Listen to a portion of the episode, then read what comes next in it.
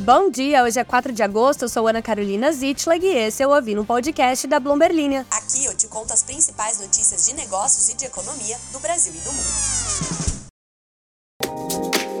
Bom dia! Chegou ela finalmente, a sexta-feira, porque olha, não sei vocês, mas eu tô cansada. E não sou só eu. O que eu tô escutando de gente que tá exausta por aí, o que, que tá acontecendo, hein, meu povo? Vamos, vamos aproveitar esse final de semana para dar uma descansada, mas também essa semana foi turbulenta. Pelo menos no mundo econômico, tivemos aí várias notícias. Foi uma semana de balanços intensa. Vamos fechar a sexta-feira com chave de ouro, falando sobre os balanços da Petrobras, da Apple e da Ambev. Também vamos falar sobre como a Arábia Saudita decidiu manter o seu corte de um milhão de barris por dia. E vamos falar ainda sobre os imóveis mais caros para morar em São Paulo. Matéria da minha querida colega repórter Mariana Dávila. Como vocês podem ver, eu tô papapá nas notícias hoje, que é pra gente não perder tempo. Afinal de contas, vamos recapitular que somente aí duas coisas relevantes aconteceram essa semana, que foi o primeiro corte de juros no Brasil e a Fitch Ratings rebaixando a nota de crédito dos Estados Unidos, que ainda tá dando o que falar, meu povo. O pessoal de lá não ficou nem um pouco feliz com essa decisão. Fique por aí para escutar todas as notícias. Vamos embora. Semana recheadíssima de balanços. Vamos começar falando sobre a Apple, que relatou as vendas trimestrais do, El do Eufone. As vendas trimestrais do Eufone, o seu principal produto, abaixo das expectativas, o que ofuscou a receita de serviços de nível recorde da empresa mais valiosa do mundo. As vendas do celular caíram 2,4% para 39,7 bilhões de dólares no terceiro trimestre fiscal, segundo a Apple informou em comunicado na quinta-feira. A receita geral, de 81,8 bilhões de dólares, ficou ligeiramente acima das projeções, impulsionada pelos ganhos com os serviços. A empresa não forneceu guidance para o trimestre atual. Guidance no mercado é a previsão que uma empresa faz para os seus próprios resultados num tempo futuro. Os resultados da Apple do segundo trimestre mostram que o mesmo tão valorizado e desejado iPhone está sofrendo com uma queda mais ampla nos smartphones. A Qualcomm, que é a fabricante de chips para dispositivos móveis e fornecedora de iPhones, havia suscitado já receios sobre a demanda com seus resultados na quarta-feira, o que fez com que as suas ações despencassem antes do relatório de resultados da Apple. Segundo Daniel Flex, analista sênior de pesquisa na Neuberger Berman, uma firma de investimentos dos Estados Unidos, o ambiente é desafiador. Ele diz que os consumidores estão enfrentando pressão de taxas de juros e de inflação mais alta. Não ajudou o fato de que a Apple teve poucos produtos novos no último trimestre. Além de atualizações marginais dos seus computadores de mesa de alta qualidade e um MacBook Air maior, não lançou nada novo. O trimestre atual vai ser diferente, com o lançamento previsto do iPhone 15 e dos Apple Watches. Aí a gente vai de iPhone diretamente para as cervejas, já que o embate das gigantes da cervejaria mundial acaba de ficar mais acirrado no Brasil. A Ambev acumulou uma alta de 180% nas vendas do segmento premium deste ano em relação ao mesmo período pré-pandemia. No segundo trimestre, o volume de vendas foi 35% maior na comparação anual, com destaque para as marcas Original, Spaten, Corona e Stella.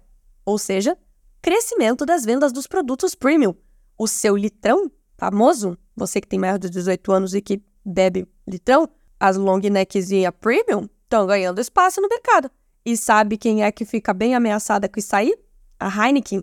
Porque, não, a Ambev não é dona de todas as cervejas do planeta Terra. Tem algumas que ainda estão não, não pertencem à Ambev, como por exemplo a Heineken, a holandesa, que foi fundada em 1864 e ao longo da sua história se tornou uma das marcas mais reconhecidas e consumidas do mundo todo. Aqui no Brasil, ela pertence à categoria premium.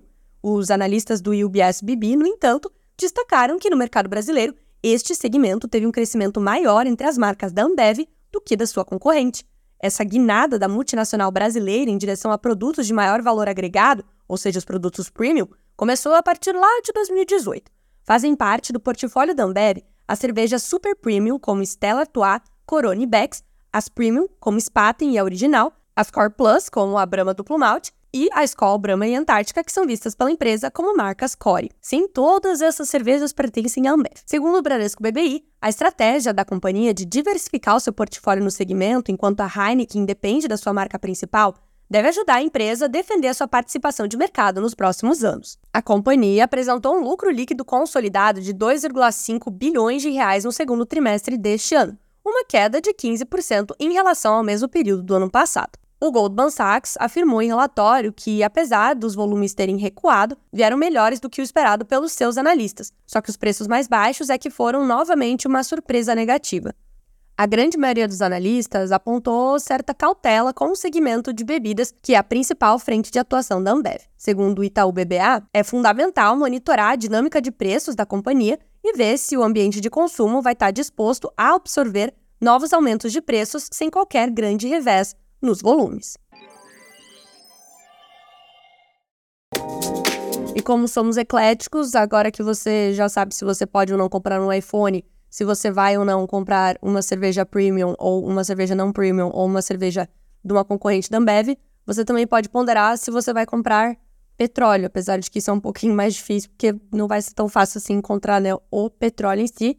Você pode pensar em comprar combustíveis derivados de petróleo é que a Petrobras reportou na noite de quinta-feira um lucro líquido de 28,7 bilhões no segundo trimestre, uma queda de 47% em relação ao mesmo período do ano passado.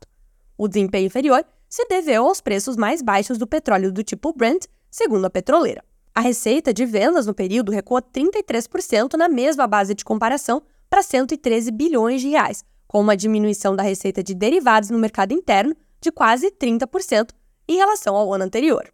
Esse foi o primeiro trimestre sob a nova política de preços dos combustíveis da companhia, que agora leva em consideração o custo alternativo do cliente, como prioridade da Petrobras e o valor marginal da empresa, em vez de focar somente no mercado internacional. O preço médio do Brent, que é o petróleo negociado em Londres, registrado pela companhia, passou de 113 dólares no segundo trimestre de 2022 para 78 dólares no mesmo período deste ano, o que acaba impactando nos resultados da petroleira. E falando em petróleo, a gente vai viajar do Rio de Janeiro, onde fica a sede da Petrobras, para a Arábia Saudita, que resolveu estender o seu corte unilateral na produção de petróleo por mais um mês, afirmando que ele pode ser prolongado ainda mais ou até mesmo aprofundado. E o que é que isso tem a ver aí com a diferença de preço que a Petrobras registrou no segundo trimestre do ano passado e neste trimestre? Pois é exatamente isso aí que a Arábia Saudita está querendo reverter. Como a principal fonte de renda do país vem no petróleo, os governantes de lá estão pressionando para fazer com que o preço das commodities subam, diminuindo a quantidade de petróleo que eles disponibilizam no mercado. O país, que é líder da Organização dos Países Exportadores de Petróleo, a OPEP, vai estender a redução de um milhão de barris por dia iniciada no mês passado até setembro, de acordo com o um comunicado da agência estatal de notícias Saudi Press Agency. Isso vai manter a produção de lá em cerca de 9 milhões de barris por dia, o nível mais baixo em vários anos. Os futuros do petróleo bruto dispararam com a notícia. Essa medida, que se soma aos cortes de produção que Riad já estava fazendo com outros membros do grupo de produtores da OPEP, visa, abre aspas, reforçar os esforços de precaução feitos com o objetivo de apoiar a estabilidade e o equilíbrio dos mercados de petróleo, fecha aspas. Os preços da commodity têm se recuperado, chegando ao maior patamar em três meses, acima de 85 dólares por barril no início dessa semana. Isso à medida que a recuperação pós-pandemia na demanda por combustíveis combinada com a redução da produção pelos países da OPEP, começa a apertar os mercados globais de petróleo. Além disso, o reino pode precisar de preços de até 100 dólares por barril para cobrir os gastos do governo, de acordo com a Bloomberg Economics. Os futuros do petróleo Brent subiram cerca de 2% após o anúncio desta quinta-feira. Essa decisão de prorrogar a medida já era esperada por traders e analistas consultados pela Bloomberg News desde a semana passada. A abordagem rígida do reino tem sido criticada por grandes nações importadoras, que temem que os crescentes custos de combustíveis possam provocar mais uma alta inflacionária nos consumidores e atrapalhar os bancos centrais nos seus esforços para reduzir ou aumentar as taxas de juros. Tem uma categoria que a Bloomberg adora, vocês podem até procurar lá no site, que são imóveis residenciais caros, imóveis de, de corporativos caros, coisas caras. A gente adora fazer esse tipo de coisa, a gente adora pesquisar um, tem, tem mais caro em São Paulo. E aí a Mariana Dávila, repórter, grande repórter, ela é setorista de coisas caras. Então, ela lançou esta aqui.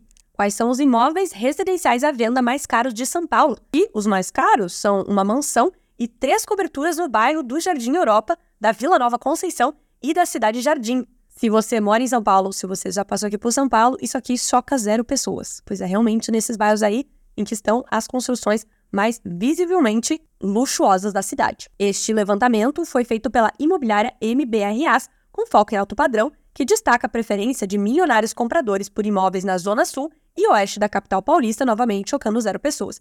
São regiões próximas do centro financeiro da Faria Lima e de alguns dos principais parques da cidade, como o Ibirapuera e o Parque do Povo. O metro quadrado nesses bairros custa em média 16 mil reais, segundo dados da startup Loft, mas imóveis mais valorizados estão muito acima desse patamar, na ordem de 90 mil reais ou mais. O ranking dos imóveis mais caros para morar em São Paulo é liderado por uma casa com um terreno de 5 mil metros quadrados nos Jardins, região nobre da capital. Segundo a Brás, a casa está à venda por 180 milhões de reais. Diferentemente do ano passado, quando apartamentos de alto padrão em andares normais dominavam o ranking, nesse ano as coberturas ganharam espaço, com três entre os cinco imóveis mais caros. Segundo a Embrasa, a preferência de milionários recai sobre imóveis em regiões arborizadas e próximas a parques, além de infraestrutura completa, segurança reforçada e ampla oferta de vagas de garagem, no mínimo oito por apartamento e com vagas para visitantes. Vai lá conferir no site da Bloomberg a matéria da Mari, tem até foto. Tô aqui babando pelas fotos. Se algum de vocês for morador, residente dessas residências, pode me convidar para tomar um café, tá? Eu não vou recusar. Acabou! Nossa, hoje foi um péssimo dia para quem me acha chata. Porque eu estou insuportável, não estou chata. Se você chegou até aqui, você é novo e você chegou até aqui, mas olha, meu par meus parabéns. Meus parabéns. Sinal de que o seu senso de humor, ele é questionável. Eu uso esse final de podcast aqui num quadro que eu chamo Final do Podcast para ler todos os comentários e todas as mensagens que as pessoas, no caso vocês, que são pessoas, me mandam na enquete do Spotify. Eu tô devendo muitas coisas, muitas promessas, porque vocês têm mandado sugestões bastante interessantes, mas que eu não estou tendo tempo, pois vocês viram como a semana foi turbulenta de breaking news aí, né? De coisas que não davam para deixar de serem comentadas aqui. Então, Vamos ver como vai ficar semana que vem. Mas se estivermos mais tranquilos, a gente entra aí nas pautas que são as mais divertidas e agradáveis, né? Então a gente fala sobre anime, a gente fala sobre Barbie, a gente fala sobre todas essas coisas que deixam todo mundo muito feliz, tá? O Rodrigo fez aniversário dia 22. Então, parabéns pro Rodrigo. Eu fiz aniversário lá em março, parabéns para mim também. Parabéns aí para todo mundo que fez aniversário esse ano. O Ar Arlesson, Arlesson diz que o podcast é muito bom, que ele escuta todas as manhãs para se atualizar do mundo, dos negócios e da economia. O Leonardo disse que adorou o blá blá blá sobre as aspas do Copom. Felipe me desejou melhoras. Eu estou ficando melhor. Felipe, muito obrigada. Amabile, muito feliz que a minha voz melhorou. Muito obrigada. a Larissa diz que me imaginava muito parecida com a Gina Rodrigues de Jane the Virgin. gente, é muito engraçado, né? Que a gente imagina as pessoas com uma cara e depois a gente vê a cara delas e elas não tem nada a ver. Então tá bom, vou terminar por aqui. Chega de falar. Chega de falar, tomara que tenha ficado bem explicado. Grande sexta-feira aí a todos. Bom final de semana. Até segunda-feira.